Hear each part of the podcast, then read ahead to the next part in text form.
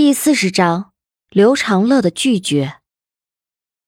唐美人带着宛若斗鸡般精神昂扬的律师走进刑警大队办公楼的大厅时，刚好看到刘长乐搀扶着魏正义从楼上走下来，两人四目相对，都有些微微的愣神。唐美人是没想到自己来晚一步，刘长乐则是有些意外会在这里看到这个来历神秘又美丽动人的女孩。看到两个人这错愕的表情，魏正义挤眉弄眼的低声说：“哎，人都接你来了，你能说你们私下没有联系？”刘长乐没有回答，表情不变的冲明艳动人的女孩点头示意。唐美人双手交叠垂在身前，歪着头，像邻家小妹一般，冲着刘长乐露出一抹娇羞的笑容。这一下，刘长乐确定对方真的是来找自己。他没有自恋到以为女孩对自己产生了一些超出常理的好感，他只是下意识的想到，调查可能已经接近谜题的答案。看到刘长乐冷静的表情，唐美人的眼中闪过一抹赞赏之色，她头也不回的说道：“这里没你的事儿了。”跟在他身后的律师闻言，立即识趣的转身离开。刘长乐搀扶魏正义走下楼梯，就听到旁边走廊中传来一声呼唤：“小易。”两人一扭脸，只见接待室门口站着四个人，有打过交道的王倩，曾经到过案发现场的中年刑警，还有在电视中见到过的局长张国平，以及被三个人簇拥在中间的中年男人。哎呀，完蛋了，又要挨骂了。魏正义小声嘟囔了一句，脸上却露出乖巧的笑容。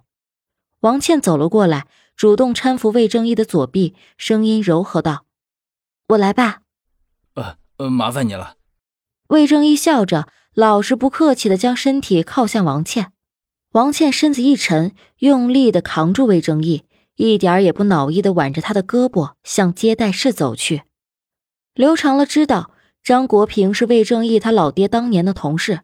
也明白，在魏正义又一次闯过之后，他们需要私下里好好的聊聊，所以就没有多问。他信步向着唐美人走去。作为钢铁直男，刘长乐向来是有话直说。他走到女孩的身后，直截了当的问：“没想到会在这里见到你，看来我已经很接近谜底了吧？”唐美人脸上笑意渐缓，双手交叠于胸前：“哼，我好心的带律师来捞你。”你见面就这副表情啊？呃，刘长乐讪讪的摸了摸鼻子，一时间不知道该怎么回答。初次见面时是温婉可人的唐美人，这一次是青春飞扬的唐美人。不管是哪种风格，给人的感觉都挺不错的。他沉默了几秒钟之后，刘长乐有些生硬地说：“谢谢你帮我。”他没有问唐美人为什么会知道他被拘留的消息。他的神秘已经足够解释太多的事情。同样的，这种神秘让他敬而远之，也不愿意去靠近。对未知事物保持敬畏，并不是怯弱，是谨慎的生存本能。刘长乐这种公式化的客套，让唐美人一时有些意兴阑珊。他微微叹了口气：“啊，不用客气，反正我也没帮到你什么。走吧，我送你回去。”你不是想知道谜题是什么吗？我可以回答你一些问题。说完，就转身向外走去。刘长乐一犹豫，还是跟了上去。魏正义的车还停在辅警院，只能改天去取。跟着唐美人走出大厅，他就看到了一辆亮眼的蓝色宾利。豪车的意义就是，即使遮住车标，也能在一堆平价的车当中吸引到所有人的目光。这辆豪车也毫无疑问，他让刘长乐对唐美人多了一些认识。穿着西装的俊朗司机看到唐美人出来之后，他立即下车，小跑着绕到另一侧，打开后车门，待唐美人上车之后，他才赶紧回到驾驶座上，系好安全带，做好随时出发的准备。站在外面的律师看到唐美人上车之后，刚往前踏出一步。就在女孩凛冽的目光中，摸出手机贴在耳边，装作打电话的样子，生生的扭步走到了一旁。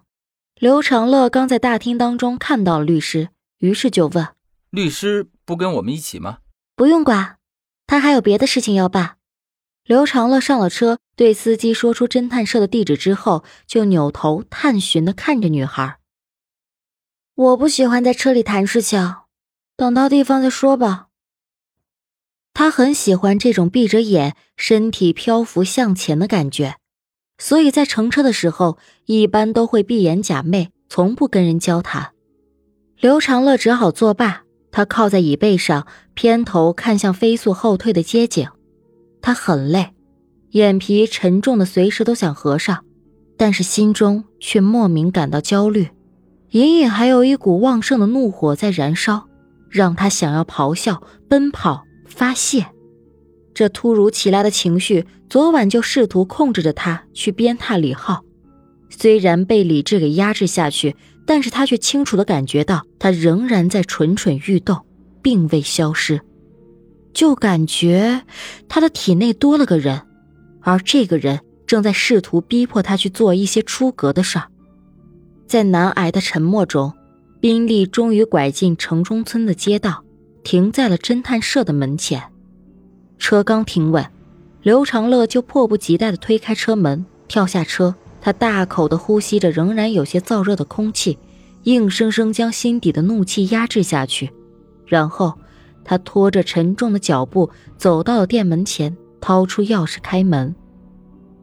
室内涌出一股热流，还带着沉闷的气息。